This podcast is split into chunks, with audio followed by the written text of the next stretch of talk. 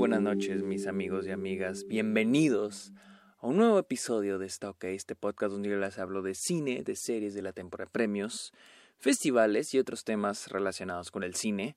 Mi nombre es Sergio Muñoz. Pueden seguirme en Twitter, en Instagram, en TikTok y en Twitch como arroba el Sergio Muñoz.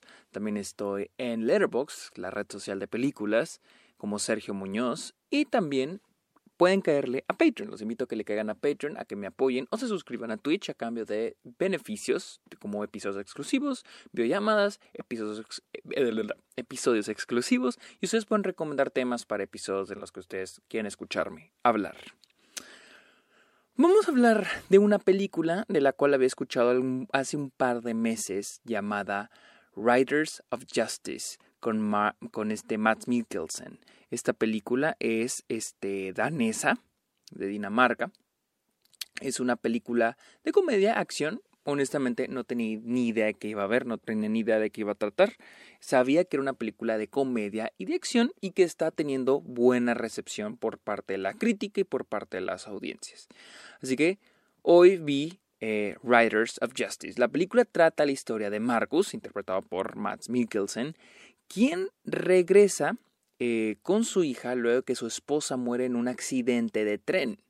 Parece que es un accidente, pero un tipo, unos ñoños, unos, este, vamos a decirles, unos ñoñitos de una universidad, estadistas, pero pintados como ñoñitos, le dicen que qué tal si no fue un accidente y tal vez fue provocado. Les voy a decir la verdad, no me gustó la película, no me encantó, no me terminó de encantar. Tiene ideas muy chingonas y temas muy buenos. La película sigue tiene abarca dos temas. Uno es el sentimiento de de dolor y el sentimiento de venganza y el cómo hasta dónde nos lleva al punto de incluso afectar a personas inocentes. Me gusta ese tema. También trata un poco de, manera muy extraña nos introduce el tema de las coincidencias, del what if, del qué pasaría si, ¿no? Y el efecto, el cómo se llama, el efecto mariposa, ¿no? El efecto de qué pasa si una, eh, de que algo que pase en un lado del mundo hace que en otro lado ocurre, sea la causa de algo en otro lado del mundo, ¿no? No se me entendió ni vergas lo que dije, pero Espero que... no, eh, ¿qué pasaría si algo en un momento en el tiempo, en el espacio-tiempo, causara otro evento en otro lado, en otro espacio-tiempo? Y juega un poquito con eso, ¿no? Juega con diferentes cosas y... y no sé cuál fue la idea principal de la película, porque inicia con porque también siento como que quien dirigió la película o quien la escribió empezó con la idea de qué pasaría con un sol si un soldado súper entrenado tuviera que enfrentar a unos maleantes acompañado por unos ñoños. Que suena como una premisa para una comedia, ¿no? Y es uno de mis problemas con esta película y es el tono, el tono, ¿no? Porque es una comedia y obviamente es una comedia negra. Mi problema es de que tiene un inicio muy pesado, muy cabrón, que es la muerte de la esposa de Matt Mikkelsen. No lo estoy considerando como un spoiler porque es la primicia de la película y ocurre en los primeros 5 o 6 minutos de película. Em, pero ya cuando la ves dices, verga, o sea, esto no tiene pinta de, de, de, pues, de comedia, ¿no? Siento que nunca tiene tonos muy fuertes o, ¿cómo lo podríamos decir? Siento que de inicio para introducir la película, porque tú en tus 10, 15 primeros 20 minutos, bueno, tus primeros 10 minutos tienes que introducir el tono en la película y siento que es un tono muy fuerte. Siento que a veces llega a ser muy dramático para una comedia y a veces llega a ser muy inverosímil para hacer un drama. Porque hay momentos, e, este fue mi conflicto al ver la el conflicto al ver esta película, porque hay momentos de no sé si verla con ojos de estoy viendo una comedia o ojos de estoy viendo un drama, porque hay, hay momentos graciosos, comédicos que funcionan y hay otros que no funcionan no porque sean no sean graciosos, simplemente porque se van de la lógica de la película, incluso caen en la incongruencia. El modo en, la, en el que la película progresa y la historia progresa, a veces caen las coincidencias cae en, lo chistoso, pero entonces es cuando dices, bueno, ¿lo tomo como una comedia o lo tomo como un drama? Es como, hay momentos que incluso se sienten como, voy a poner un ejemplo, This is the End, comedia esta del fin del mundo con, con Seth Rogen. Este, ¿sí sale Seth Rogen? ¿Sí sale Seth Rogen? Sí sale Seth Rogen, Jonah Hill. Este, bueno, toda la bola es el squad, ¿no? Que es una película sobre el fin del mundo, pero es una comedia. Es una comedia súper pendeja de inicio a fin. Es una comedia, ¿no? En ningún momento tratar tu mensaje, en ningún momento quiere ser dramática. Y creo que cuando esta película, eh, Riders of Justice, trata de dar un mensaje, sí funciona. Pero cuando tiende a ser momentos dramáticos, al menos para mí es, este. Mm, difícil saber si estoy viendo esto con ojos de comedia o de drama. Incluso cuando está en comedia estoy de que es que ya no comprendo si quiere que me ría o no. Y no de esa comedia negra de me siento mal porque me estoy riendo, simplemente porque está tratando de ser graciosa.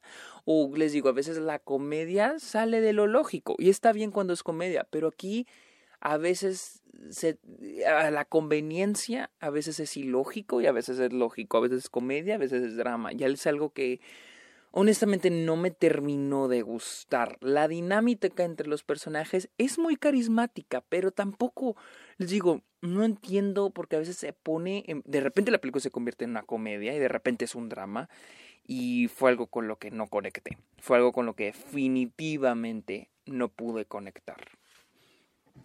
También sentí muchas incongruencias en la historia en sí de averiguar quiénes son los maleantes, averiguar quiénes son los que están detrás del, entre comillas, accidente, si es que fue un accidente. Eh, las motivaciones de los personajes, no sé qué es lo que quieren, o sea, entiendo que el protagonista quiera venganza, pero los otros no nunca entendí qué querían, no entendí si querían venganza, no sé si querían encontrar la verdad, fue algo con lo que también eh, pues estuve, eh, batallé un poco. Las actuaciones son muy buenas, las actuaciones son muy buenas, pero la película tiene muchas, muchas ideas y no termina, y termina siendo una película de duelo cliché, donde es un hombre fuerte, eh, macho, que tiene que enfrentar una tragedia y tiene que, este, buscar la manera de conectar con un familiar, en este caso es Matt Mikkelsen con su hija, porque tenemos la trama de él tratando de conectar con su hija, tienen problemas y están, y luego lo de la madre no lo, lo empeora y ahora es ellos encontrando la manera de, de conectar, ¿no? Y eh, no, no siento que, no lo siento tan, tan, tan fresco. Eh, no esperaba una película de acción, no siento que en, la acción sea tampoco una gran película, pero yo no esperaba tan, así de que digas una película súper de acción. Pero sí, sentí que eh, también el, esto de las coincidencias, porque habla mucho de cómo les, les decía ahorita, ahorita que no tú, que nomás balbucie, eh, habla sobre las coincidencias de las cosas. Pero, pero a veces lo abarca, a veces no. No es como, por ejemplo, Magnolia de Paul Thomas Anderson, que esa es otra película sobre coincidencias, sobre cómo las cosas van conectadas. Eh, siento que en esta película no, no, no funciona. Eh, la idea de que este eh, uno de los estadistas, que es el que va y le informa a Matt Mikkelsen, él o sea, como que sí funciona a la vez, ¿no? Cuando él está en el tren y él es el que le da el asiento a la, a la esposa de Matt Mikkelsen y luego, pues ahí es cuando ella muere. Eh, como que sí funciona, pero al mismo tiempo no. Porque siento que es muy conveniente para hacia donde se quiera dirigir la película, que es eh, juntar a estos dos personajes pero de ahí en fuera se juntan y ya no veo lo de las coincidencias más que en puro diálogo, en pura exposición. Al inicio funciona y después no. Siento que los puntos más fuertes de esta película pues es el inicio y el final. Pero todo lo que es el desarrollo, todo lo que es en medio, en serio, sí, sí me fue, sí me, sí me perdió, honestamente. Mm, al parecer estoy casi solo en esto porque al parecer a mucha gente sí le está gustando esta película. Y a mí no me encantó el personaje, por ejemplo, de Matt Mikkelsen, jamás sentí que cambiara, no sentí que hubiera tanto un desarrollo. Sí se siente su idea de, verga, este, eh, estoy haciendo esto por venganza, me estoy volviendo un poquito loco, estoy, este, haciendo, estoy hiriendo a gente inocente. Pero incluso tampoco lo entiendo mucha motivación al Es, que es extraño porque la forma en que Elga genera esa motivación, porque de inicio no es como que busque venganza, ¿no? Hasta que le dicen, ¿sabes qué? Tal vez esto no fue un accidente. Pero es extraño tener la motivación del güey, que el estadista que le dice, oye, güey, tal vez esto no fue un accidente, porque nunca entiendes cuál es la motivación de ese, de güey. Ya fue con la policía y le dijeron, ¿sabes qué? No se puede hacer nada, esto fue un accidente. Entonces, ¿cuál es su motivación? El ir y decirle a Max Mikkelsen, oye, esto no fue un accidente. También generar venganza. Entonces, es un poco extraño aquí la, la, dinámica entre los personajes y el cómo se va desarrollando la historia. Les digo, no fui muy fan, está bien filmada, tiene buenas tomas, en términos técnicos funciona, en edición también funciona, pero al final del día no me, la, la historia nomás no me convenció, no me enganchó y sí me decepcionó un poquito. Un poquito, sí me decepcionó algo. Uh, pero bueno, esta fue mi opinión de Riders of Justice, la, la cual si están en Estados Unidos pueden, pueden ver en Hulu. Así que amigos, muchas gracias por escuchar este episodio de Está OK. Recuerden seguirme en mis redes sociales como el Sergio Monos. También estoy en Letterboxd y en Patreon para que me apoyen. Así que amigos, muchas gracias por escuchar este episodio de Está OK. Pórtense bien. Bye.